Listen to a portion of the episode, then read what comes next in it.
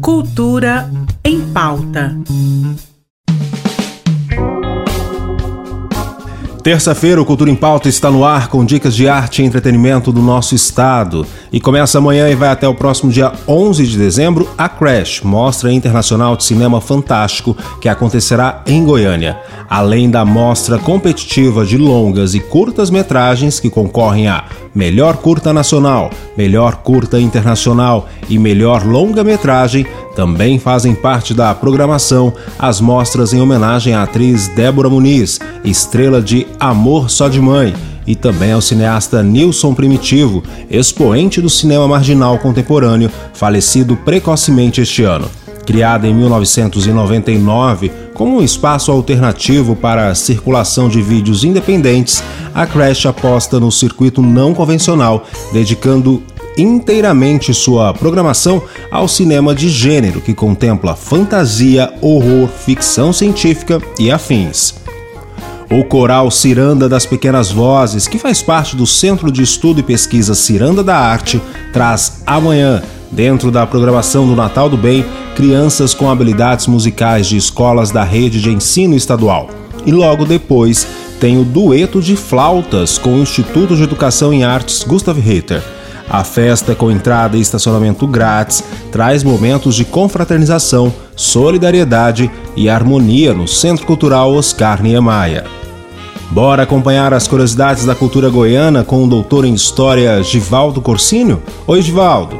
Olá, amigos do Cultura em Pauta. Vocês gostam de cinema?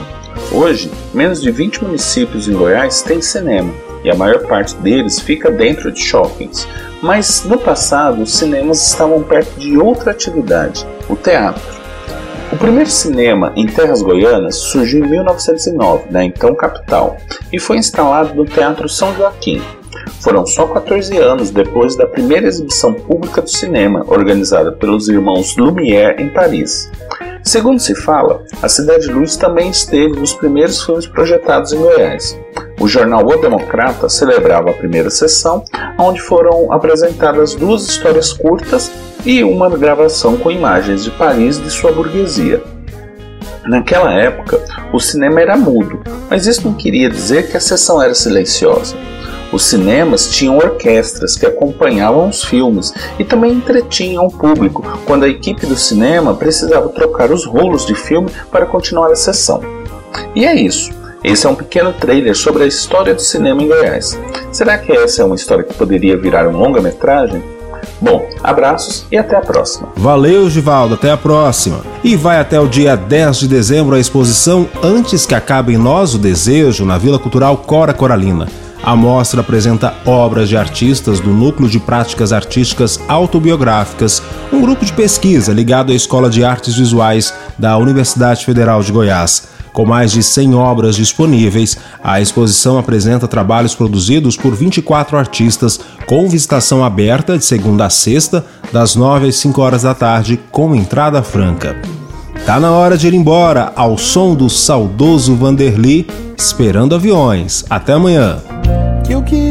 Poder te dizer sem palavras. Eu queria poder te cantar sem canções. Queria viver morrendo em sua teia. Seu sangue correndo em minha veia. Seu cheiro morando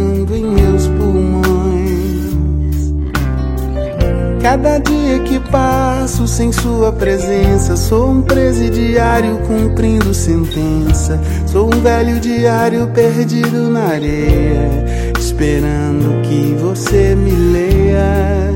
Sou pista vazia esperando o avião. Cultura em pauta. Em parceria com a Secretaria de Cultura do Estado de Goiás.